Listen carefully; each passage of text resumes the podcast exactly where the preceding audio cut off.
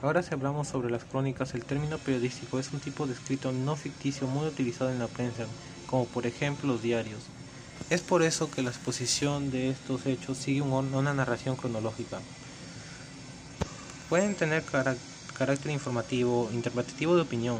Además de, seguir, además de esto tienen que seguir una estructura. También siguen una serie de, de características tales como investigación, la cual el autor es el que presencia los hechos y el periodista es quien los verifica. La veracidad es cuando el periodista se basa en que estos hechos sucedan y que sea de manera real.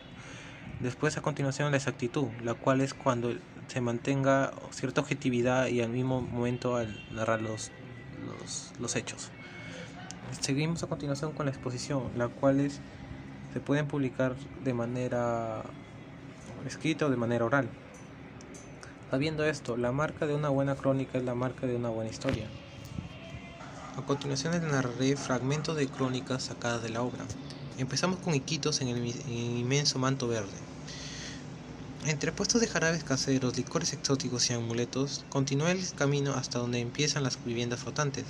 Ahí debo decirlo, la miseria y la insalubridad predominaban. La gente caminaba sobre tablas de madera para llegar a sus hogares. En estas rodeadas de agua y una gran cantidad de basura, niños, perros, un olor hediondo.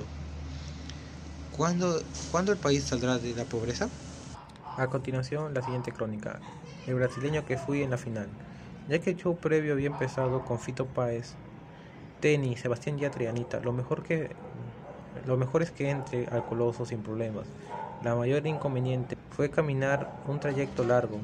Entre, entre los casi 80.000 aficionados me ubiqué en la butaca entre una pareja de esposos argentinos a la izquierda y brasileños a la derecha. Noté que los, que los Flamengo dominaban la, tribuna. Advertí, advertí asimismo la poca presencia de los espectadores peruanos.